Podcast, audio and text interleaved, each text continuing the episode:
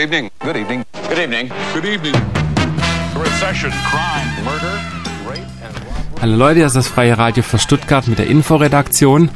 Heute gibt es einen Mitschnitt aus Lauras Café vom 2. September.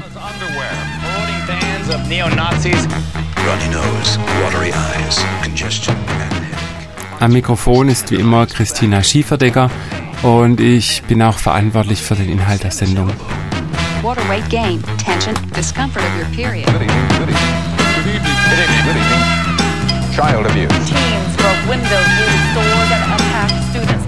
Tornadoes. Torrential rain. Debilitating disease. Burglary, arson.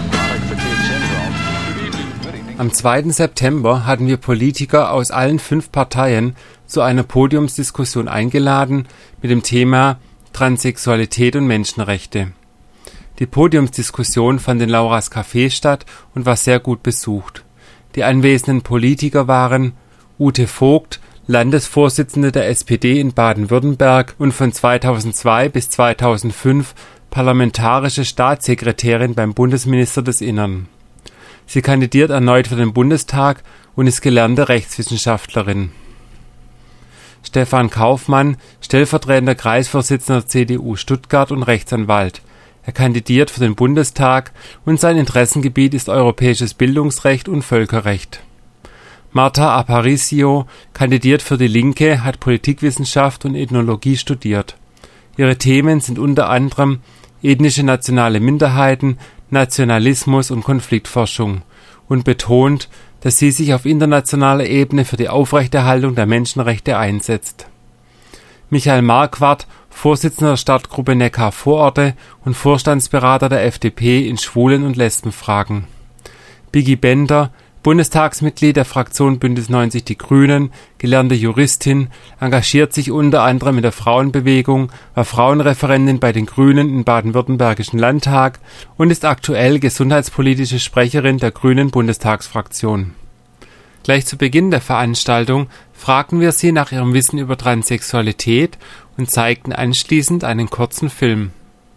In dem Kurzfilm Transsexuelle Frauen sind Frauen ging es darum, dass das Gehirn unser Selbst und damit auch unser Geschlecht bestimmt und nicht das, was zwischen den Beinen baumelt oder auch nicht. Es wird zudem die Geschichte von David Reimer erzählt, dessen Penis kurz nach der Geburt verstümmelt wurde. Aufgrund der Theorien eines gewissen John Money glaubte man, dass es kein angeborenes Geschlecht gibt, und dass das Geschlecht eines Menschen einzig und allein durch Erziehung und Umwelt geprägt würde. David Reimer unterzog man einer genital verändernden Operation und zog ihn als Mädchen auf. John Money feierte dies als einen Erfolg und als Beweis für seine Theorien. Doch David Reimer fühlte sich nie wie ein Mädchen. Irgendwann erfuhr er, was man ihm angetan hatte, schaffte es nicht, dies zu verarbeiten und brachte sich um. Eigentlich hätte dies der Beweis sein müssen, dass man Geschlecht nicht anerziehen kann. Doch John Money verkaufte dies als Erfolg und bis heute findet er vor allem in der Psychoanalyse und in der Frauenbewegung Jünger, die immer noch predigen, Geschlechtsidentität hätte etwas mit Erziehung zu tun, obwohl dies schon längst durch die moderne Hirnforschung widerlegt ist.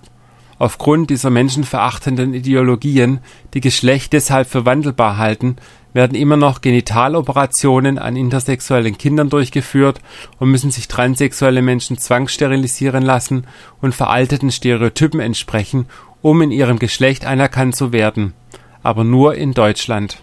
Als ihr jetzt den Film angeguckt habt, habt ihr da gedacht, Mensch, ich liege jetzt richtig mit dem, was ich so denke, oder habt gedacht, Mensch, da muss ich vielleicht noch, noch mal nachhaken, noch mal was lernen.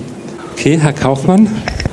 Ja, also zunächst mal finde ich es ganz bezeichnend, glaube ich, auch für die Diskussion, dass dieser Film in Englisch äh, gedreht wurde, dass es noch nicht mal eine deutsche äh, Übersetzung gibt bis heute. Ich glaube, das zeigt einfach, dass wir mit der Diskussion hier vielleicht auch ein bisschen hintendrein sind in Deutschland und ähm, das ist mir jetzt einfach mal aufgefallen. Ich habe mich natürlich auch ein bisschen äh, damit beschäftigt jetzt mit dem Thema.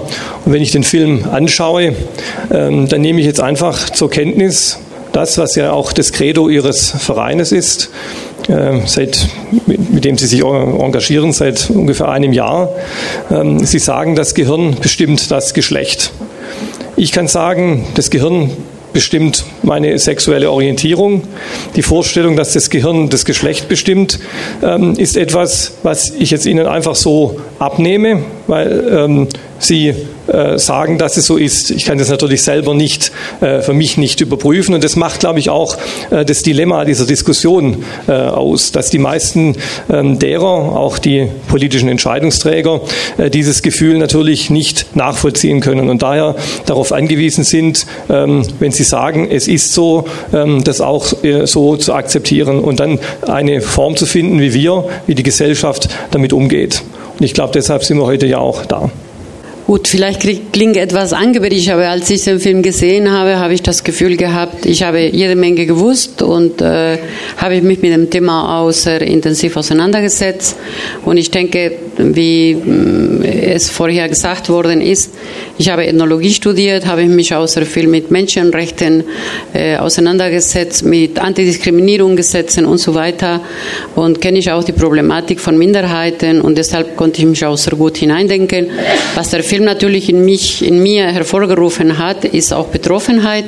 Ich habe an sich keinen Umgang äh, mit Transsexuellen und deshalb äh, sind die Eindrücke noch lebendiger.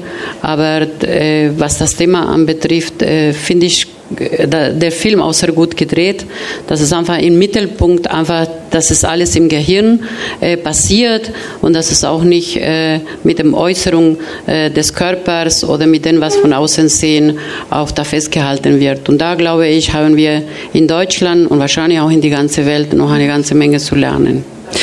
Äh, von dem Fall des Jungen mit dem verbrannten Penis, der dann als Mädchen aufgezogen wurde, habe ich früher schon mal gehört. Ich hatte es wieder vergessen und als der Film das jetzt wieder in Erinnerung rief, ist mir irgendwie die Kinnlade ge gefallen, ob dieser Brutalität. Ja, also weil die Vorstellung, dass man einen Jungen, den man verstümmelt hat an seinen Genitalien, ja, deswegen einfach zu einem Mädchen machen kann, ich meine, die ist einfach nur absurd. Ja. Ähm, auf der anderen Seite, es wurde ja vorgestellt, dass ich äh, auch meine politische Sozialisation in der Frauenbewegung erlebt habe. Also für die These, dass sozusagen Gesellschaft sehr prägend ist dafür, ja, für das, was wir als Frau und als Mann wahrnehmen und uns auch selber führen. Mit der bin ich sehr vertraut. Ja, und da habe ich etwas Schwierigkeiten ähm, ähm, zu sagen, naja, in Wirklichkeit spielt das alles keine Rolle, ja, sondern das ist dann das Gehirn. Jetzt in dem Fall, der zum da auch vorgestellt wurde, äh, ich habe jetzt seinen Namen vergessen, David, glaube ich, ja, ähm, der deutlich macht, dass er schon als Kind immer ganz genau wusste, dass er ein Junge ist, obwohl man ihm immer gesagt hat, aber du siehst nicht aus wie ein Junge, deswegen bist du auch keiner, ja. Ähm, denke ich, okay, also dann muss unsere Gesellschaft einfach lernen, mit solchen Uneindeutigkeiten besser umzugehen, ja, und über rechtliche Regelungen, dazu werden wir ja nachher noch sprechen. Mein Problem ist allerdings, dass ich denke, es wird oft nicht so eindeutig sein. Und da müssen wir dann auch mal drüber reden, wie es eigentlich ist, wenn Menschen sich in Suchprozessen befinden, äh, Lebenslagen, ja, wo das nicht so klar ist. Da liegen die eigentlichen äh, Konflikte im persönlichen Bereich und wo wir die gesellschaftlichen Regeln dann entsprechend entwickeln müssen.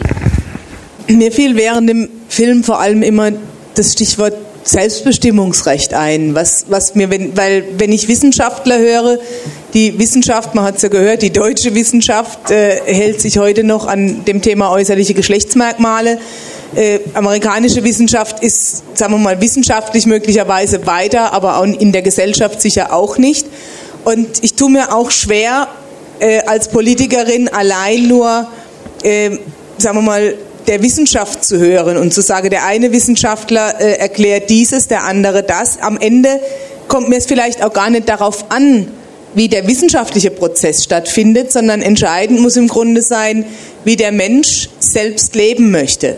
Ob äh, man sagt, ich möchte das Leben als Frau oder als Mann führen. Und das scheint mir eigentlich das, das Hauptthema zu sein, wie man es ermöglichen kann so ein Leben zu führen. Und ich denke, die größte Schwierigkeit oder eine große Schwierigkeit sehe ich eher, äh, wenn es jetzt um solche Fälle geht, wo es Kinder betrifft.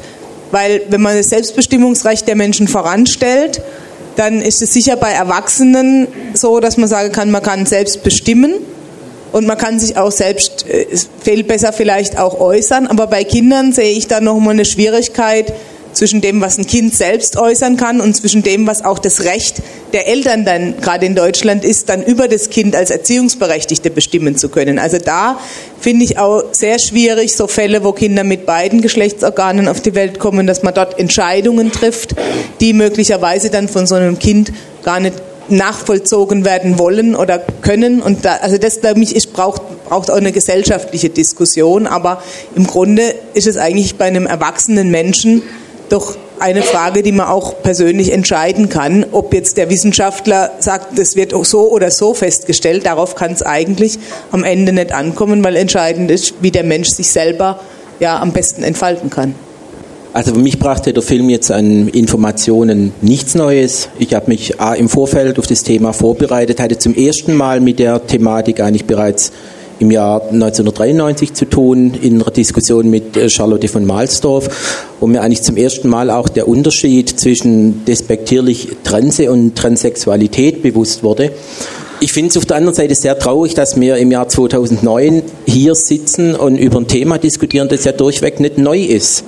Sigma hat man darüber diskutiert. Im Jahr 2007 gab es große Anhörungen. Jetzt probiert man vor der Bundestagswahl das Thema nochmal hochzukochen äh, in einer sehr halbseitigen Art und Weise. Also ich finde es sehr traurig, dass wir heute hier zusammensitzen müssen und über das Thema reden. Ich bin sehr gerne hier, aber ich finde es schade, dass wir es müssen. Ich möchte eine, eine, Kritik auffassen, die man so ein bisschen durchgehört hat, was Sie gesagt haben, dass die Wissenschaft ähm, tatsächlich gar nicht so wichtig ist, sondern der Mensch eigentlich selber im Mittelpunkt stehen sollte. Wir haben jetzt den Film aus einem ganz bestimmten Grund gemacht. Ich muss auch noch dazu sagen, es war auch ein Zusammenschnitt aus mehreren Filmen, äh, um das äh, ein bisschen zu verdeutlichen, was wir damit sagen wollen, dass äh, es tatsächlich in Deutschland die Argumentation ja tatsächlich gibt, dass transsexuelle Frauen Männer mit einer psychischen Störung sind. Und unsere Argumentation war dahingehend, warum kann man nicht einen Menschen, der weiß, was er ist und das äußert, was er ist, in dem Augenblick, wenn er es äußert, was er, ne, wenn, was er weiß, was er ist, dann in diesem Zeitpunkt spätestens respektieren und anerkennen. Und das Komische ist, da knüpfe ich auch jetzt bei äh, tatsächlich bei Ihnen an, äh, Herr Marquardt, äh, wir haben 1979 einen Bundesverfassungsgerichtsbeschluss gehabt, dazu gehabt zu dem, zum, zum transsexuellen Gesetz, das eigentlich diese Aussage hatte. Da ging es eigentlich darum, tatsächlich die Geschlechtsidentität an sich eines Menschen zu respektieren. Dummerweise haben wir aber in Deutschland Gesetze, die sich daran nur so eingeschränkt halten wollen und diese Geschlechtsidentität dieses Menschen nicht im Zeitpunkt dessen, wenn der Mensch weiß, was er ist und es auch äußert, akzeptieren wollen. Daher kommen diese ganzen Schwierigkeiten, die wir haben, tatsächlich im äh, Zusammenhang mit Transsexualität. Ähm, da hängt ein äh, Diagnoseverfahren dran, da gibt es dann tatsächlich auch rechtlich nicht die Möglichkeit für transsexuelle Menschen einfach seinen Namen zu ändern oder den Personenstand zu ändern zum Zeitpunkt, wie Sie sagen, der selbst, das müsste ja ein selbstbestimmter Mensch zum Zeitpunkt seiner freien Wahl können, aber das kann er nicht in Deutschland. Das bedeutet, bedeutet, es wird fremdbestimmt und abhängig gemacht von einer Diagnose, die heißt, äh, die hat einen Namen, die nennt sich Geschlechtsidentitätsstörung und sagt eindeutig tatsächlich, dieser Mensch ist nicht das, was er äußert, in dem Augenblick, was er äußert. Da wird nicht gesagt tatsächlich, äh, wenn eine transsexuelle Frau sagt, ich bin eine Frau, dann sagt äh, die Diagnosestellung sagt dann nicht, okay, das akzeptiere ich jetzt, dass sie eine Frau sind, sondern die Diagnose sagt, okay, es ist ein Mann, der eine Identitätsstörung hat. Und das ist eine Philosophie, die tatsächlich sich seit äh, Jahrzehnten in Deutschland äh, durchzieht und seltsamerweise so ist bei äh, Homosexualität, um das mal zu vergleichen, da würde ja auch keiner auf die Idee kommen und zu äh, sagen, sie sind einfach nur ein psychisch kranker Heterosexueller. Nicht mehr. Das gab es vielleicht mal, ja? Ja, und das ist äh, genau die Geschichte und deswegen äh, war, war es jetzt gerade der Einwurf. Tatsächlich, natürlich muss man es akzeptieren. Die, äh, ähm, und wäre schön, wenn wir von Ihnen heute Abend hören können, wie sich die Parteien da letztendlich äh, einsetzen dafür, dass es wirklich jeder Mensch selbstbestimmt sagen kann, ich weiß, welches, welchem Geschlecht ich angehöre. Vielleicht fragen wir da einfach mal, ähm, ja, wen frage ich jetzt einfach? Das müssen wir überlegen. Äh, genau, dazu muss man gleich ausführen. Also diese, diese Ideologie ist verbunden tatsächlich äh, mit ähm, dummerweise auch wieder so eine Geschichte, die aus der Medizin kommt, und zwar diesmal aus äh, dem Bereich der Psychoanalyse. Es ist eine äh, bestimmte Form der äh, Psychologie, die auf Sigmund Freud basiert, die sich des Themas Transsexualität ganz stark angenommen hat in den letzten Jahren. Wie muss denn da eine Politik mit umgehen? Muss die sich da kritisch mit auseinandersetzen oder kann dann zum Beispiel, ähm, äh, sagen wir mal, in Stellungnahmen von der Bundesregierung äh, einfach zum Beispiel vom Zentralorgan derer, die solche Ideologien verbreiten, einfach zum Beispiel Texte abtippen abtippen und die dann als eigene Meldungen äh, veröffentlichen. Was passiert ist tatsächlich, äh, als äh, die jetzige Regierung hat mal einen äh, Kommentar tatsächlich veröffentlicht. Das war eine Antwort auf eine kleine Anfrage der Abgeordneten der FDP vom 29.02.2008, wurde ein äh, längerer Textabschnitt einfach von äh, dieser psychoanalytischen Gesellschaft ähm, wortwörtlich abgetippt ins Internet als Antwort äh, auf die Anfrage gegeben. Äh, finden Sie es nicht ein bisschen einfach? Frage ich jetzt einfach mal an die CDU, äh, an äh, Herrn Kaufmann. Ähm, oder muss, müsste, man, müsste man sich als Politiker nicht vielleicht auch mal kritischer mit dem Thema auseinandersetzen und nicht einfach nur Stellungnahmen abtippen? Gut, also zunächst mal, ähm, Politik setzt sich mit Realität auseinander. Und Transsexualität ist Realität. Ähm, es ist sicherlich, das habe ich vorher ja angedeutet, für viele Politiker eben kein äh, zentrales Thema. Und äh, deshalb gibt es hier sicherlich auch im Umgang mit diesem Thema ähm, sage ich mal, äh, Fehler, Ungeschicklichkeiten, wie man das äh, nun nennen möchte. Ähm, Sie haben jetzt äh, konkret einen Vorgang auch kritisiert. Äh, hier hat, denke ich mal, ein Ministerialbeamter ähm, sich Gedanken gemacht, äh, der weit weg war von diesem Thema sicherlich. Der hat ein bisschen im Internet gegoogelt vielleicht, ne, hat das eine oder andere gefunden und war froh, dass er überhaupt was gefunden hat und hat es reingeschrieben und war zufrieden mit dem Ergebnis. Äh, also ich will sagen, ähm, sowas ist im Ergebnis natürlich unerfreulich und ich weiß auch, äh, Sie schreiben es auch auf Ihrer Homepage, dass meine Partei hier nicht immer ganz glücklich agiert. Das kann ich mir immer einfach machen und sagen, äh, ich bin nicht im Bundestag, ich bin noch nicht Berufspolitiker, deshalb erlaube ich mir auch eine eigene Meinung zu diesem Thema zu haben. Äh, um mal zu sagen, um was es hier geht, es geht hier um ein Zitat, das war zu dem Zeitpunkt schon sieben Jahre alt. Ähm, von der Deutschen Gesellschaft für Sexualforschung von 2001, wo es dann der Zeitschrift für Sexualforschung veröffentlicht wurde. Und da wird einfach behauptet, dass innerhalb der Wissenschaft ähm, es nach wie vor keinerlei Forschung gibt zu Transsexualität und man nicht weiter wäre. Muss man da nicht ein bisschen mehr hinterfragen? Vielleicht Frau Vogt? Äh, na, natürlich muss man, muss man hinterfragen. Also so eine, so eine Antwort ist peinlich. Ich weiß nicht, aus welchem Ministerium sie kam, aber ich denke, dass das dass das im Grunde auch zeigt, wie notwendig das ist, dass wir heute so eine Veranstaltung machen. Ich bedauere das nämlich gar nicht, denn ich glaube, dass wir bei dem, bei dem Thema Transsexualität an einem Punkt sind, wie wir vielleicht bei dem Thema Homosexualität noch vor einigen Jahren waren.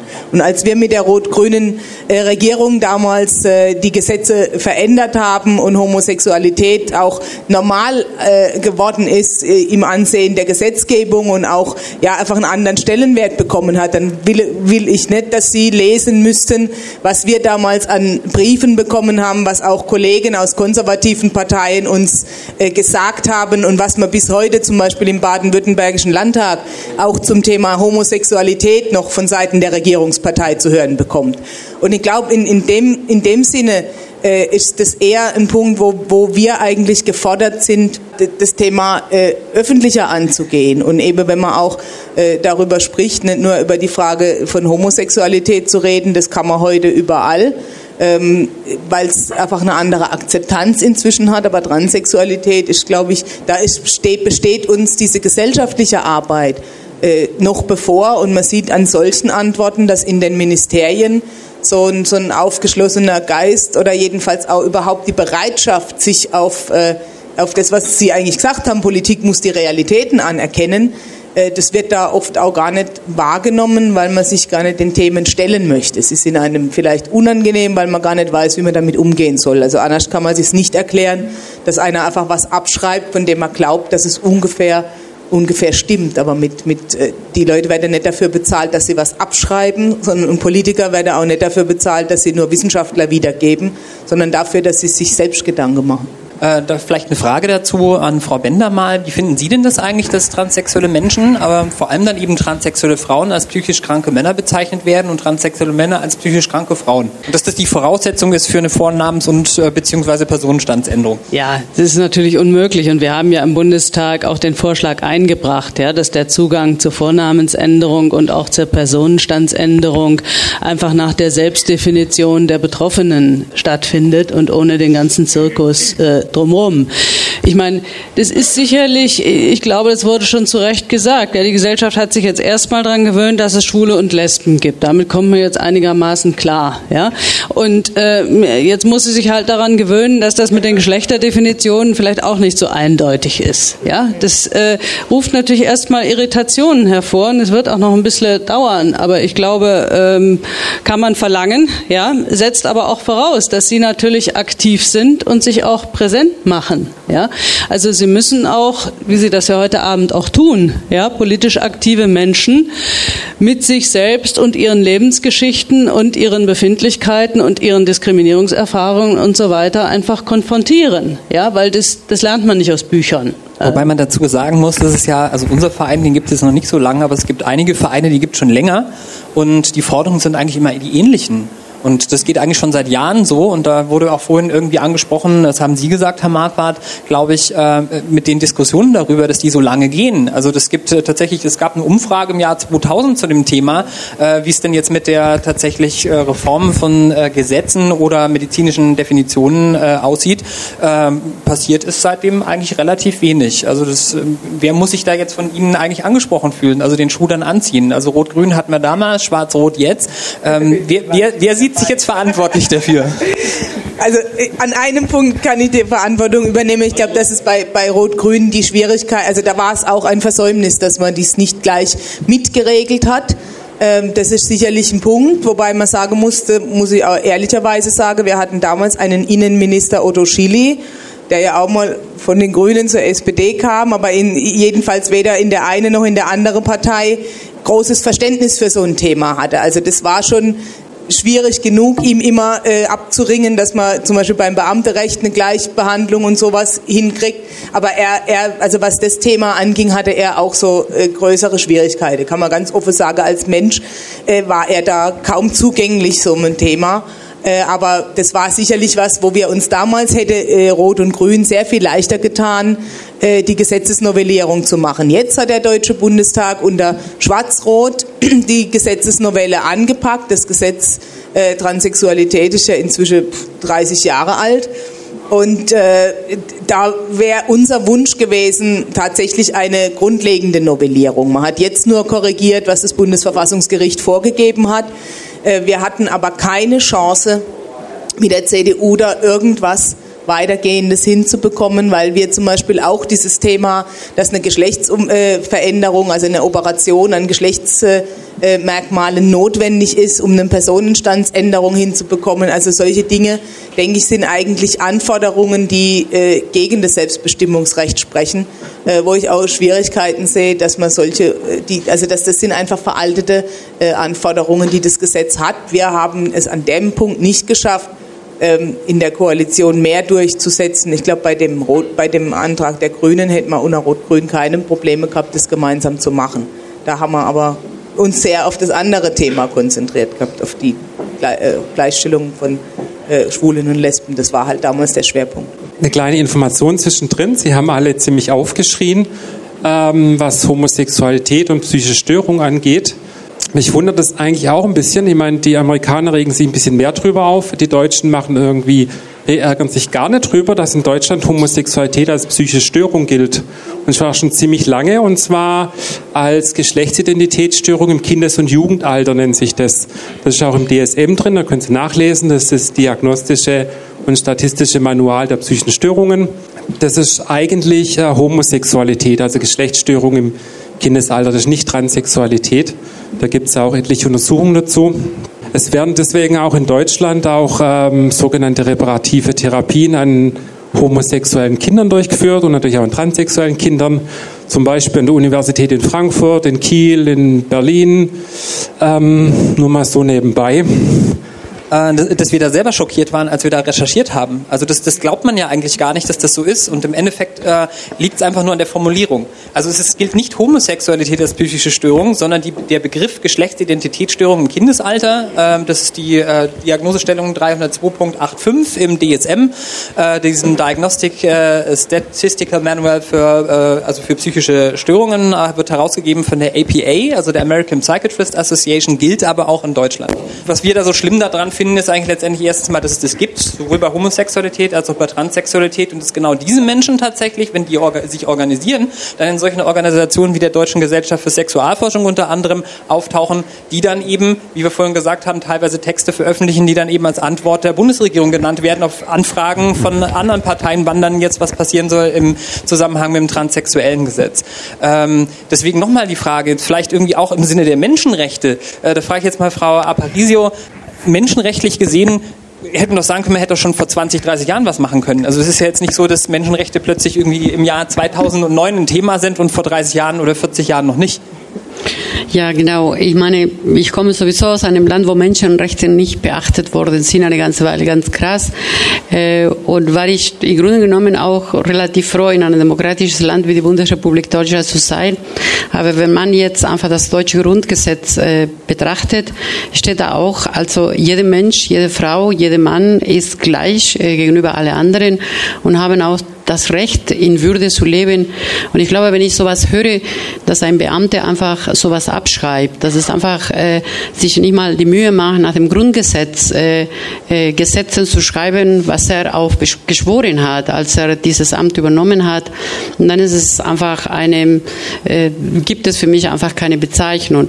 Und was ich denke, wenn die Polit wir Politiker uns nicht einfach nicht mal die Mühe machen, äh, die Betroffenen, äh, worüber wir Gesetze schreiben wollen, äh, einfach zu uns zu holen und mit denen uns zu unterhalten, uns mit denen zu beschäftigen und einfach zu schauen, was passiert mit ihnen. Wie können wir einfach Gesetze schreiben, dass es ihnen gut tut, dass es einfach eine, eine Leben in Würde auch wir mitgestalten können. Dann denke ich, dann sind einfach diese Politiker auch falsch am Platz, weil wir werden gewählt oder wir sind gewählt für die Menschen, einfach damit wir einfach unsere Amt, unsere Politik ausüben, damit es einfach die deutsche Bevölkerung besser geht. Und die Gesetze sind geschrieben. Wenn wir auch die europäischen Gesetze uns anschauen, ja, es sind auch in die Antidiskriminierungsgesetze oder die Gleichstellungsgesetze. Es ist auch geschrieben, wie die Gleichstellung des Menschen zu laufen hat. Äh, es geht einfach nur um die Anwendung der Gesetze und da denke ich, da müssen alle Politiker von allen Parteien äh, einfach schauen, äh, dass es jede für sich und jede Minderheit, jede Zielgruppe tatsächlich so lebt, wie er zu leben hat in dieser Gesellschaft. Und es trifft heute die Transsexuellen, das ist, sind wir heute das Thema, aber wir haben viele andere Minderheiten, wo das Grundgesetz wirklich nicht angewandt wird und haben wir 60 Jahre Grundgesetz gefeiert. Wir haben noch, glaube ich, eine ganze Menge nachzuholen. Ähm, man denkt ja immer so, das Grundgesetz hat sehr viel mit Menschenrechten zu tun. Ähm, zumindest man Artikel 1 liest, äh, mit der Würde des Menschen unantastbar, ist auch Artikel 1 der Allgemeinen Erklärung der Menschenrechte. Die Vereinten Nationen haben Deutschland sehr stark kritisiert, ähm, gerade im Rahmen des äh, Sozialpaktes. Das ist der internationale Pakt über wirtschaftliche, soziale und kulturelle Rechte. Und da drin steht in der Kritik, der Ausschuss ist besorgt darüber, dass Richter keine ausreichende Ausbildung im Bereich der Menschenrechte erhalten, äh, insbesondere hinsichtlich der im Pakt gewährleisteten Rechte. Ein ähnlicher Mangel an Ausbildung im Bereich der Menschenrechte kann bei Staatsanwälten und anderen für die Umsetzung des Paktes zuständigen Akteuren festgestellt werden. Wir müssen das selber auch feststellen, ähm, dass das irgendwie überhaupt nicht klappt hier in Deutschland. Wir wollten nämlich auch noch einen Menschenrechtsanwalt haben. Die einzigen Adressen, die wir bekommen haben, waren Berlin und Hamburg, die gekommen wären.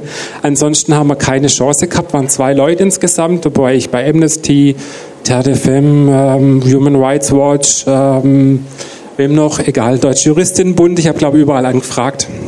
Also es ist niemanden herzubekommen.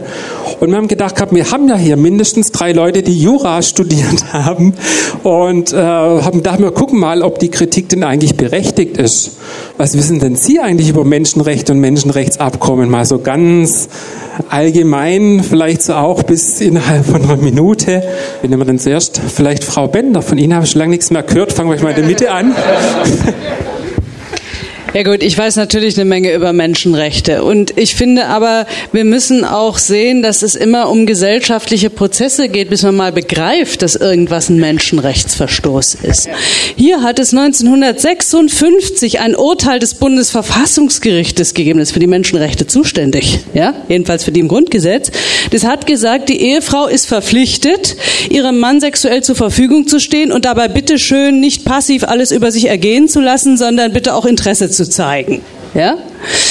Ähm, und als ich in, in, Ende der 80er Jahre im Landtag dann dafür gekämpft habe, dass Vergewaltigung in der Ehe strafbar wird, da gab es damals noch Juristen, ja, die gesagt haben, ha, wieso? Mit dem Eintritt in, der Ehe, in die Ehe gibt die Frau ihr sexuelles Selbstbestimmungsrecht ab. Und dann hat sich das langsam geändert in Richtung von, na ja, doch, das ist dann schon strafbar als Nötigung und so, aber Vergewaltigung in der Ehe, äh, also nicht wirklich, ne? So. Also inzwischen ist Vergewaltigung in der Ehe strafbar, Punkt. So. Das hat aber gedauert, ja? Und ähm, bei allem, was irgendwie mit, mit sozialen Normen, mit Sexualität, mit Intimität ja, äh, zu tun hat, da verändert sich Gesellschaft. Und äh, da haben, glaube ich, auch die Grünen und die Frauenbewegung und die Schwulenbewegung, ja, viele soziale Bewegungen großen Anteil daran. Und ich glaube, dass man mit dem Thema Transsexualität da einfach noch sehr hinten dran ist. Das ist bitter. Ja, aber das zeigt, glaube ich, gleichzeitig, dass es da immer einen Weg gibt und dass man auf diesem Weg weiter vorangehen muss. Das Bundesverfassungsgericht war da übrigens in den letzten Jahren immer eine Hilfe, weil es hat, glaube ich, fünf Entscheidungen gegeben, ja, die jeweils gesagt haben, hallo, ja, das transsexuellen Gesetz ist so nicht mit dem Grundgesetz vereinbar. Und das Dumme ist, die Große Koalition hat halt ähm, beim letzten Mal nur genau darauf reagiert und gesagt, ah ja, hm, dass sich jemand scheiden lassen muss, ja, wenn er äh, äh, den Personenstand und damit das formelle Geschlecht wechselt, ja gut, ne, dann muss man das äh, alle äh, ändern, ja. Und der Redner der CDU hat noch viel Redezeit darauf verwendet zu sagen, ja, das heißt aber jetzt nicht etwa, dass wir damit die gleichgeschlechtliche Partnerschaft äh, gleichstellen mit der Ehe und nur in dem Fall und Hö und Ho, ja, und so. Äh, ja, da werden wir noch, so ist es halt. eingehen ja, kurz. Aber ja. da muss man eben Dampf Kampf machen. Und ich glaube, das geht auch weiter. Ähm, ja, natürlich einige Anmerkungen. Also in der Tat, das hat lange gedauert, auch mit der Vergewaltigung in der Ehe. Ähm, die Politik äh, hat das als richtig erkannt und hat die Menschen auch ein Stück weit mitgenommen oder andersherum. Das weiß man manchmal nicht so genau. Ähm, das ist das eine. Dann nächste Anmerkung. Sie haben es richtig gesagt. Das Bundesverfassungsgericht jedenfalls kennt die Menschenrechte, denn äh, es war ja das Verfassungsgericht, das dieses Urteil gemessen an Artikel 1 eben für ähm, unwirksam erklärt hat zumindest das, was man anfänglich geplant hat.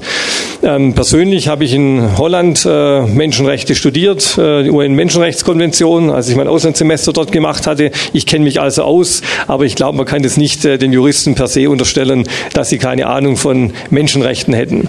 Und eins will ich auch sagen, ich bin immer ein bisschen, äh, so sehr ich die UN als, äh, als äh, natürlich ähm, ähm, Völkerrechtsorganisation auch wichtig finde, aber es gibt schon Momente, wo ich immer etwas zusammenzucke wo einfach auch, denke ich, mit häufig sehr viel Unkenntnis hier über deutsche, äh, ähm, über deutsche Regelungen geurteilt wird. Und insofern, also nicht alles, was von der UN über Deutschland gesagt wird, muss auch eins zu eins hier richtig sein. Da ist das Ähnliche wie mit dem Googlen äh, von Sexualpsychologen im Internet. Ähm, wir sind ein bisschen unter Zeitdruck. Ähm, will vielleicht jemand noch ganz kurz was dazu sagen? Also ich will noch, noch mal bei dem, bei dem Thema zwei kurze Antworten geben. Das eine ist schon, das äh, Jurastudium vermittelt das, da hat der Herr Kaufmann recht. Aber die Frage, welche Bedeutung das hat, für deine juristische Praxis. Da muss man wirklich sagen, ist ja eher gering, denn äh, es ist tatsächlich so, wer heute äh, äh, ein Jurastudium macht, wird sehr schnell durchs Studium äh, gejagt. Das ist ja heute sieben, acht Semester zum Teil. Und da wird sich dann konzentriert auf das Prüfungsrelevantes, aber das dir jetzt in der Ausbildung schon weit weniger begegnet, als das vielleicht auch sogar früher noch der Fall war. Wir haben noch Rechtsphilosophie und solche Sachen ausführlich belegen können so was bedeutet Rechtsstaat, das hat eine riesige Rolle gespielt. Ich glaube, heute ist es sehr viel auf das rein fachliche Umsetzen juristischer äh, Dinge äh, begrenzt und ich denke, das ist schon auch eine Frage unseres Bildungssystem insgesamt. Also das wäre nochmal ein anderes Thema, aber ich glaube, dass die, die Frage der Orientierung im Studium eher heute geht, oft du machst Fachanwalt für Familie, Fachanwältin für Wirtschaft, Fachanwältin für Steuer und was es alles gibt, aber das mit den Menschenrechten ist auch deshalb, und das ist der zweite Punkt, so ein schwieriges, weil es so wenig Durchsetzungsmöglichkeiten gibt. Es gibt natürlich Grundgesetz, Verfassung, es gibt auch jede Menge Menschenrechtskonventionen, es gibt in Europa natürlich auch viele Richtlinien und selbst in Europa merkt man ja schon, äh, wie wir es gerade zum Beispiel bei dem Thema Homosexualität große Probleme haben mit Osteuropa. Wenn man nach Südamerika schaut, ist eine Sache, aber wenn man nach Osteuropa guckt und überhaupt in die äh, östlichen Länder, auch nach Russland zum Beispiel, da wird jetzt ganz anders, wie dort mit dem Thema umgegangen wird. Das heißt, es gibt viele Menschenrechte, die bestehen, wo auch Konventionen gezeichnet wurden, wo es uns aber schwerfällt, die praktisch durchzusetzen, weil es gar nicht die Gerichtsbarkeit gibt, wo man die Menschenrechtsverletzungen häufig anklagen kann. Da haben wir in Deutschland eher durch das Verfassungsgericht noch eine privilegierte Situation, weil man sein Grundrecht nochmal einklagen kann. Also ich glaube, dass es auch sehr viel damit zu tun hat, dass der Begriff Menschenrechte in der Bevölkerung ganz anders interpretiert wird. Dass es da ganz einfach ist, mich schlecht keiner, mir tut keiner weh, mich sperrt keiner ein, dann ist bei uns hier schon alles in Ordnung. Dass aber der Begriff, dass da viel, viel mehr dranhängt und da unheimlich viel auch Verstöße dagegen sind, wird so gar nicht wahrgenommen. Und das sind also Erfahrungen, die wir gerade auch im, im, im Wahlkampf machen, wenn man gerade über Themen wie, wie Bürgerrechte, Menschenrechte spricht, oh ja, das ist schon alles in Ordnung. Ja? Genau, ich habe nichts zum Verstecken, alles in Ordnung. Also der Begriff Menschenrechte ist im öffentlichen Bild ganz, ganz anders belegt, wie das, über was wir jetzt sprechen. Von daher wird auch unheimlich viel einfach nicht als, als Bruch wahrgenommen. Okay, Dankeschön. Und das erleben wir genauso. Kann ich Ihnen 100% zustimmen, dass das eigentlich 100% stimmt, was hier die UN sagt, dass ja überhaupt niemand irgendwelche Verständnisse für Menschenrechte hat. Wenn man sagt, hey, in Deutschland ist doch alles toll, wird er keiner umgebracht und ausgepeitscht und was wollt ihr denn? Ähm, und dass wir dann den Weg einfach gegangen sind über die UN, weil in Deutschland uns eigentlich vor euch jetzt hier, muss man sagen, eigentlich kein Politiker zuhören wollte, äh, wo wir uns beschwert haben und haben gedacht, wir gehen dahin. Und dort hat ein Ausschussmitglied, die Frau Dr. Pimentel, ähm, Folgendes zur deutschen Regierung gesagt ähm, dass transsexuelle Frauen als psychisch kranke Männer bezeichnet werden, um als Frauen akzeptiert zu werden, ist ein Paradoxon. Dem muss ein Ende gesetzt werden. Außerdem fordert sie die Beendigung des Gutachterverfahrens nach dem deutschen transsexuellen Gesetz und die Einführung eines Antragsverfahrens, wonach jeder entscheiden kann, zu irgendeinem beliebigen Zeitpunkt, welchen Geschlechtseintrag er haben möchte. Natürlich hat die deutsche Bundesregierung darauf nicht reagiert und deswegen holen wir das jetzt hier mal nach. Fangen wir mal an. Ähm, Herr Kaufmann, Sie schon wieder. Ja, ich bin halt für die schwierigen Fragen zuständig. Also zunächst wollte ich jetzt vorher nicht missverstanden werden, als ich die UN in einem Punkt kritisiert hatte. In diesem Punkt, ähm, denke ich, ist die Kritik äh, berechtigt, denn ich halte es durchaus ähm, für menschenrechtswidrig ähm, die Praxis, die hier in Deutschland ähm, derzeit noch ähm, gang und gäbe ist. Das will ich an der Stelle mal so äh, deutlich auch sagen. Ich finde es im Übrigen toll. Darf ich Sie aber kurz unterbrechen? Ja. Sind Sie eine, äh, stehen Sie ein bisschen im Widerspruch zu dem, was Ihre Partei offiziell so macht? Ich habe ja vorher gesagt, ich bin nicht äh, Regierungssprecher, ich bin auch nicht Parteisprecher. Ich habe die Rede gelesen, die mein Parteifreund, äh, Parteifreund, mein Parteikollege, wie auch immer, äh, Brandt im Deutschen Bundestag gehalten hat. Ich kenne ihn nicht, ich kenne seinen Hintergrund nicht. Ja, äh, es zeugt von einem gewissen engen Verständnis jedenfalls. Und Sie können sich vorstellen, dass äh, ich auch aufgrund meiner Lebensform äh, durchaus äh, die eine oder andere Diskussion habe. Aber deshalb erlaube ich mir eben auch eine eigene Meinung zu haben. Und ich habe es vorher gesagt, die ähm, Meinung meiner Partei ist hier sicherlich noch so, dass man daran arbeiten muss. Und deshalb sind solche Veranstaltungen wie heute wichtig. Und deshalb ist es auch wichtig, äh, dass vielleicht der eine oder andere, der das anders sieht, in den Deutschen Bundestag kommt. Wir haben noch so einen Satz, also der vielleicht noch ergänzen, wo sich die Bundesregierung tatsächlich alle paar Jahre immer wieder rechtfertigen muss äh, für das, was sie da mal unterschrieben hat. Es gibt noch was anderes auf Europaebene. Es gibt den, eine Aussage des Menschenrechtskommissars des Europarates, Thomas Hammerberg, der in diesem Jahr auch was Schönes gesagt hat, was ebenso ähm, deutlich war eigentlich, nicht. Wenn man es beides zusammennimmt, bedeutet das eigentlich einen Auftrag für die Politik in meinen Augen. Äh, er sagt, es ist besorgniserregend, dass transsexuelle Menschen die einzige Gruppe in Europa zu sein scheint, die sich einer gesetzlich vorgeschriebenen, vom Staat erzwungenen Sterilisationspraxis unterziehen muss. Und das ist eine sehr gute Aussage und es ist nach transsexuellen Gesetz heute noch so. Und jetzt äh, sind wir schon ziemlich weit vor, vorangeschritten äh, in der Zeit und würden jetzt gerne einfach äh, mal so ähm, ein bisschen Wahlkampf ist ja jetzt gerade zur Zeit. Wir haben sehr viel Allgemeines gesprochen, um auch mal die, das ist auch sehr so aus, als ob sie sich alle sehr gut verstehen, aber in Wirklichkeit äh, haben ihre Parteien ja auch unterschiedliche Ansichten. Und wir haben mal die Wahlprogramme durchgeguckt und da fällt auf, dass da unterschiedliche Sachen drin stehen. Und da muss ich sagen, traurig, bei der CDU steht zu transsexuellen Rechten nichts. Also steht einfach nichts drin. Und ich habe auch nichts gefunden. Und das ist auch tatsächlich in der Antwort des LSVD äh, auf die Frage, ob man dann noch was tun müsste hinsichtlich der Reform des transsexuellen Gesetzes. Was hat die CDU gesagt? Nö, jetzt ist alles in Ordnung. Also so kurz zusammengefasst. Also es ist, äh, das war so das, was uns da aufgefallen ist. Sie sagen, Sie würden sich einsetzen, das anders zu machen oder? Oder wie, wie weit geht da Ihre Kompetenz? Gut, meine Kompetenz, ich kann nur sagen, ich, ich sehe es wie gesagt anders. Ich halte auch nach wie vor, oder ich denke nicht, dass hier alles geregelt ist, was geregelt sein muss. Äh, wirklich nicht. Ähm, die Frau Bender hat es vorher schon gesagt, ähm, dass natürlich die Diskussion vor dem Hintergrund des Bundesverfassungsurteiles jetzt äh, eigentlich nur ein Minimal, eine Minimallösung war, die das eben umgesetzt hat, was dort gefordert war. Und in der Tat hat meine Partei äh, da vor allem das Problem damit gehabt, äh, dass man nicht in, in den Verdacht kommt, dass äh, die, ähm, die Ehe, die dann äh, zwischen zwei Gleichgeschlechtlichen nach Gesetz, nach formal Gleichgeschlechtlichen ähm, besteht, mit der Ehe im eigentlichen Sinne dann gleichgestellt ist. Das ist also das große, das, das große Thema gewesen des Herrn Brandt in dieser Rede. Herr Kaufmann, ähm, ja. Sie müssen dem Herrn Brandt mal was sagen. Also wenn eine transsexuelle Frau eine weibliche Geschlechtsidentität hat und eine Frau ist, dann kann sie eigentlich auch schon in den letzten 30, 40 Jahren eine andere Frau ja. heiraten. Also das ist, ich, ich, haben die Homo-Ehe eigentlich schon ich, äh, ich fand es auch nicht ganz schlüssig und ich werde es ihm auch sagen, wenn ich ihn treffe. Ja. Nein, also im Ernst, es soll jetzt auch nicht, äh, es soll jetzt auch nicht Anbietern sein, um Gottes Willen. Äh, das ist nicht meine, ich sage auch mal, wenn ich andere Meinungen habe. Ähm, und ähm, deshalb ist es wirklich meine Überzeugung, dass hier äh, noch lange nicht alles getan ist. Und deshalb will ich mich dann gerne auch dafür einsetzen. Aber ich will auch sagen, es ist sicherlich ein, ein Punkt, der auch in meiner Partei einfach noch einen Prozess braucht und eine Zeit braucht. Jetzt vielleicht mal ähm, Frau Vogt. Ähm, Sie haben ja zusammen mit der CDU regiert und es ist ja nichts passiert. ähm, äh, wenn man ihr Wahlprogramm anguckt, ähm, dann steht zumindest drin, dass sie Respekt gegenüber Transgender-Menschen fördern wollen und Vorurteile abbauen wollen. Aus einer Antwort des LSVD geht hervor, dass ihnen aber in den der großen Koalition jetzt die Hände gebunden gewesen wären, sonst hätten sie ja ganz gerne was geändert. Wie sieht es denn aus mit Ihrem Änderungswunsch? Also wir haben von Ihnen immer noch gehört, wir würden ja gern, wir würden ja gern, aber die böse CDU. Aber was die SPD eigentlich will, haben wir bis heute nicht gehört.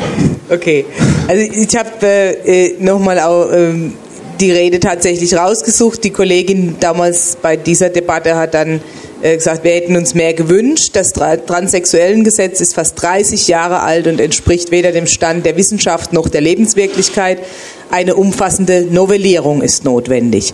Und im Einzelnen sind es ein paar sehr konkrete Punkte, wie Sie heute auch äh, schon angesprochen worden sind, dass man sagt, die Vornamensänderung muss, muss äh, erleichtert werden. Da hätte man sich auch dem, was die Grünen vorgeschlagen haben, dass dann ganz normal über die Länder- und Personen- äh, oder Standesamtsänderung möglich ist, dass das ein vereinfachtes Verfahren ist. Ich muss sagen, beim Nachnamen ist meine SPD-Fraktion eher noch ein bisschen zurückhaltend, weil die sage, das ist dann so ein, so ein sehr grundsätzlicher Schritt und da wolle sie dann doch die Prüfung eher auf, äh, nochmal per per Gericht. Ich persönlich sehe nicht ein unbedingt, warum das so sein muss, aber man muss dann auch zugeben, dass die eigene Partei an der Stelle äh, beim Nachnamen strikter ist. Beim Vornamen will sie sehr, sehr vereinfachen.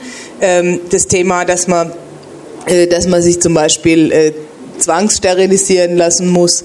Das ist etwas, was wir ablehnen und was wir notwendig halten zu verändern und dass man auch äh, eine Operation durchführen muss und eine Geschlechtsumwandlung praktisch auch äh, der Genitalien vornehmen muss. Nur wenn man, weil wenn man nur seinen Nachnamen ändern will, das halten wir auch für, für eine falsche Vorgabe. Also das sind ein paar sehr konkrete Dinge, wo man sagt, da muss man dieses Gesetz einfach den Realitäten auch anpassen.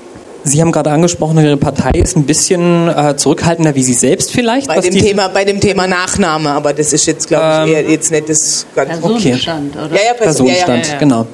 ja, klar, Nachname, ja, ja. Ähm, jetzt eine Frage an die FDP. Ähm, wir haben äh, in, an den Herrn Marquardt, um auch meinen Namen zu nennen nochmal, ähm, wir haben tatsächlich äh, in den letzten Monaten oder sogar tatsächlich, kann man fast sagen, zwei Jahren sehr häufig von der FDP gehört, das Tra äh, Transsexuellengesetz ist ein Mist, wir müssen das endlich ändern und die FDP hat ganz laut gesagt, das ist ein ganz schlechtes Gesetz und äh, wir müssen es sofort ändern. Was uns erstens, also sind zwei wundersame Dinge, also auf die ich Sie gerne mal ansprechen möchte. Das eine ist, ähm, dass die FDP ja damals 1979 das Gesetz irgendwie, ich glaube, unter dem Verantwortungsbereich der FDP irgendwie verabschiedet wurde, glaube ich, weil das Bundesinnenministerium damals FDP war. Das ist das eine. Und das zweite ist, dass die FDP aber die Partei ist, die dann deutlich in ihren Vorschlägen sagt, dass sie doch zwar die Verfahren vereinfachen möchte, aber trotzdem weiterhin gerne noch diese Gutachterverfahren drin hätte, auch wenn nicht so aufwendig. Also hier steht zum Beispiel, abweichend von Paragraph 4 Absatz 3 TSG reicht künftig für die Vornamensänderung das Gutachten eines Sachverständigen aus. Aber es macht ja eigentlich keinen Unterschied, ob jetzt einer sagt, du bist ein psychisch kranker Mann, wenn du als Frau irgendwie dahin gehst, oder ob das zwei sagen, oder? Nee, nee vollkommen recht. Ähm, es ist ein Prozess, in dem wir drin sind. Dass wir 1979 äh, zu meiner Ehrenrettung, ich war damals zehn, also ähm, damit beteiligt waren, ist richtig, zeigt aber doch auch einfach, wie sich äh, die Gesellschaft, die Ansichten und alles auch verändern. Was man 1979 vielleicht damals mit auf den Weg gebracht hat und vertreten hat, sieht man zwischenzeitlich anders, einfach weil sich Gegebenheiten auch ändern. Mit den aktuellen Vorgaben ist natürlich für eine Partei in der Opposition relativ einfach, feudale Forderungen zu stellen, weil wir momentan nicht in der Verpflichtung der Umsetzung sind. Ja. Interessant wird, sollten wir Ruhe jetzt von alle bitte, ab 27.09. in Regierungsverantwortung sein, dann kann man uns an dem messen, was wir uns jetzt selber die Latte hochgelegt haben. Ja? Aber ändern Sie da sowas nochmal oder bleiben Sie dann dabei bei dem, was konsequent so die letzten anderthalb Jahre gesagt wurde? Ne? Ich sage jetzt mit Sicherheit nicht, es kommt darauf an, mit wem wir regieren, ganz bestimmt nicht. Nee, es ist wie gesagt ein, ein Entwurf, an dem wir gerade arbeiten. Ähm, es sind aber halt eindeutige Sachen drin, gerade wie ähm, die Fortpflanzungsunfähigkeit wird von uns strikt abgelehnt. Das mit dem Gutachten, ja, ich persönlich bin auch kein Freund davon. Auch dieses ganze Drama mit große Lösung, kleine Lösung, auch mit, mit der Namensänderung. Ich persönlich würde es ganz anders machen. Ich meine, wir haben ein Namensänderungsgesetz, wo es heißt, unter bestimmten wichtigen Voraussetzungen kann der Name geändert werden. Ich würde unter die wichtigen Voraussetzungen einfach die Transsexualität mit aufnehmen. Bums aus, dann wäre es fertig. Da könnte man sich den Punkt schon mal komplett sparen. Aber auch hier an der Stelle, also die Entgegennahme des Parteibuchs heißt nicht, dass man äh, seine eigene Meinung abgibt. Also da bin ich vielleicht auch ein bisschen offener wie die Haltung meiner Partei insgesamt.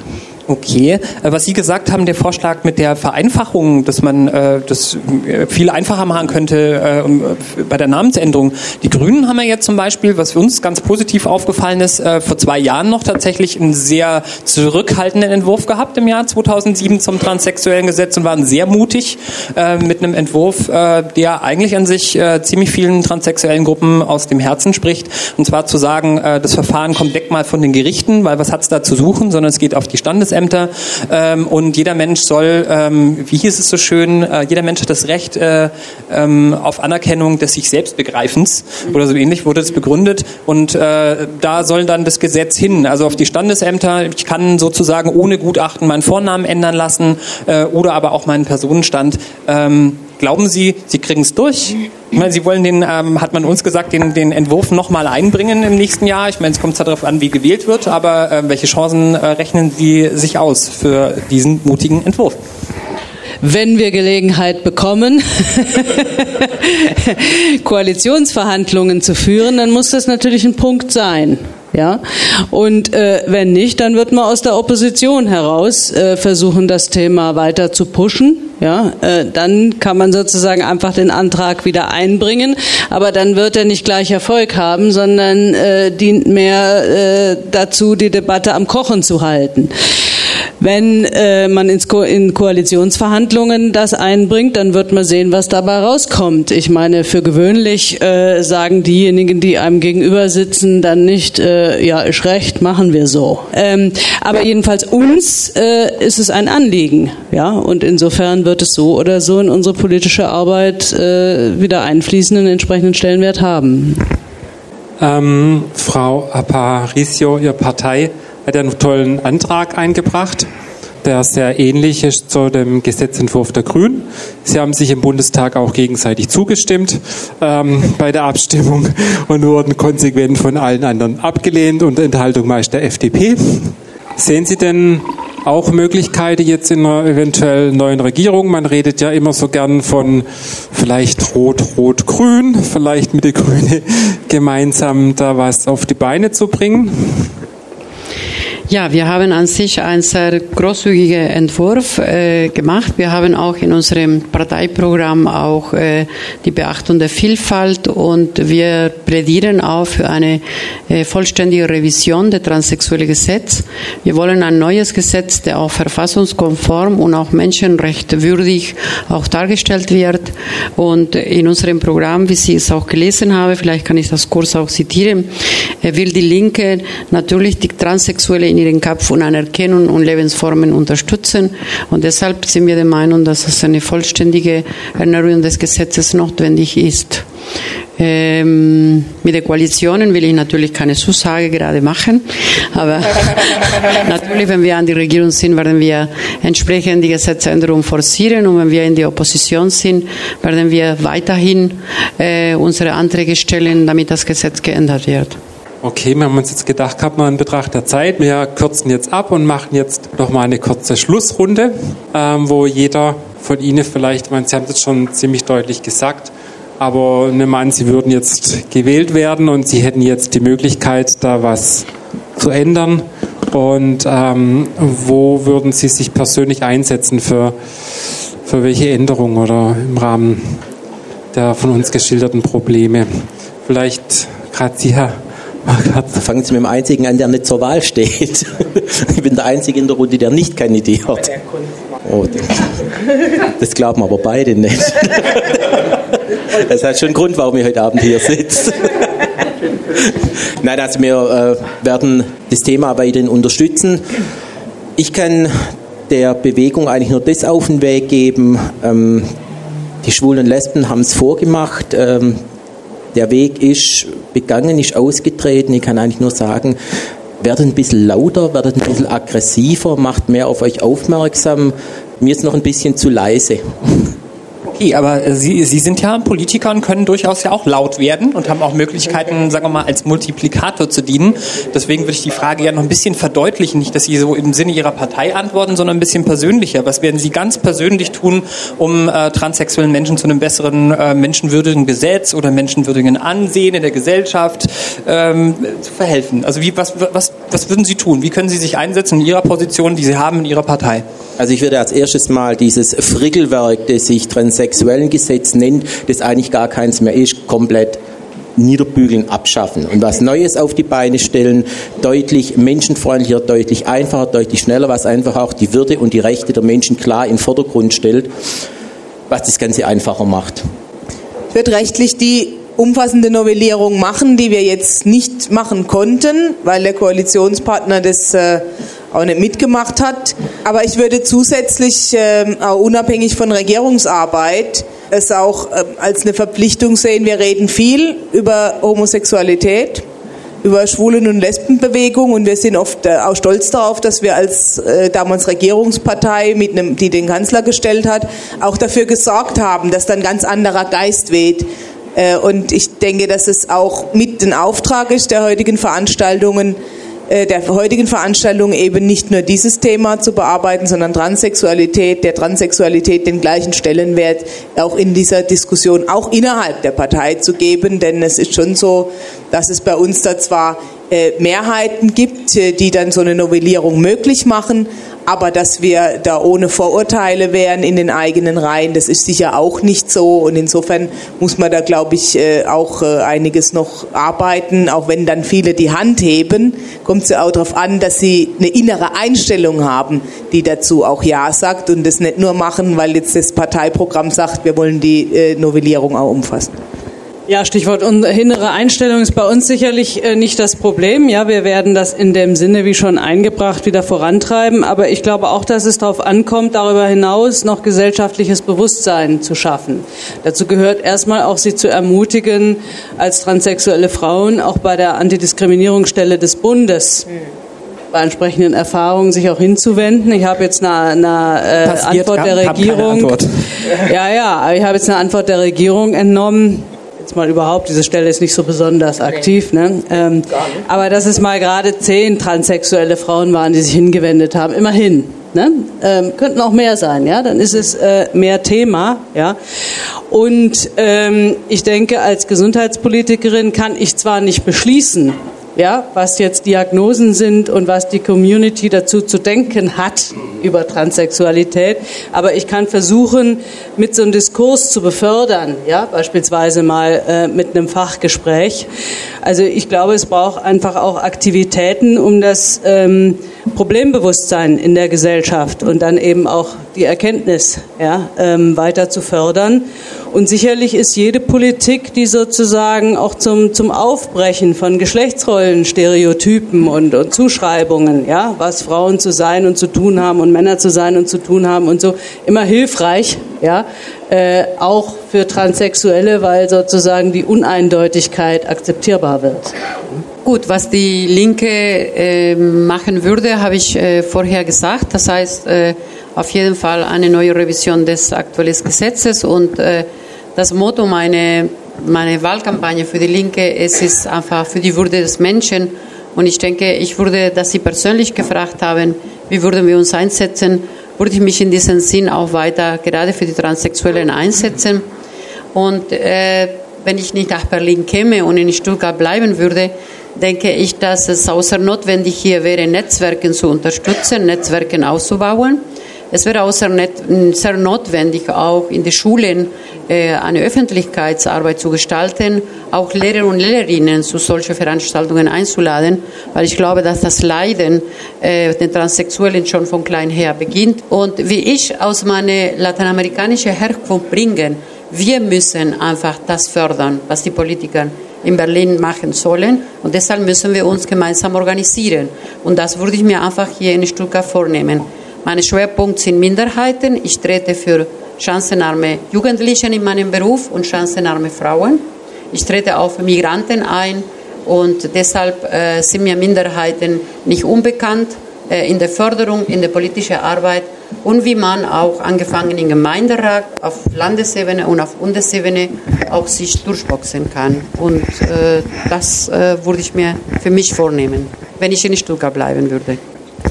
Ja, ich unterstütze Ihren Kampf für das Selbstbestimmungsrecht transsexueller Menschen, weil ich es für ganz wichtig und zentral halte, dass Sie auch die Möglichkeit haben, glücklich zu werden, so wie sie geboren sind. Und ich freue mich auch, dass heute so große Resonanz zu diesem Thema hier ist. Wir haben schon Veranstaltungen mit deutlich weniger Teilnehmerinnen und Teilnehmern erlebt. Ich persönlich würde mich einsetzen für eine Änderung des Personenstandsrechts und äh, gegen eine Zwangssterilisation. Ich halte das in der Tat für äh, menschenverachtend und ich denke, meine Wahl in den Deutschen Bundestag wäre schon ein deutliches Zeichen auch in meine Partei hinein. Das muss man auch mal so sagen, denn in der Tat ähm, ist äh, das auch innerparteilich nicht immer so einfach und insofern würde ich mich über die Unterstützung des einen oder anderen hier freuen, auch wenn meine Partei bei diesem Thema sicherlich nicht äh, den Betroffenen am nächsten steht. Okay, gut, dann Dankeschön dann beenden wir jetzt hier mit den heutigen Abend. Das war echt toll, dass Sie so lange bei uns geblieben sind und dass so viele Leute gekommen sind. Darf ich nur eine ja. Äh, wenn ich, ob wir jetzt sind bei Automobillobbyisten oder bei Ärzten oder kein Mensch würde sich so äh, praktisch wir haben ihre Zeitnummer, sei es sie das selbst. Wir haben, wir treten hier an, um gewählt zu werden. Und wir haben verdammt nochmal die Verpflichtung, uns auch ihren Fragen zu stellen. Also da finde ich, das fällt mir schon ein paar Mal auf. Ich finde, sie haben das super gemacht, aber diese Bescheidenheit immer und herzlichen Dank, das spricht für sie. Aber wir sind woanders wird es als selbstverständlich genommen und das ist, das, nehmen Sie das auch als selbstverständlich. Politik hat Ihnen auch zur Verfügung zu stehen. Danke.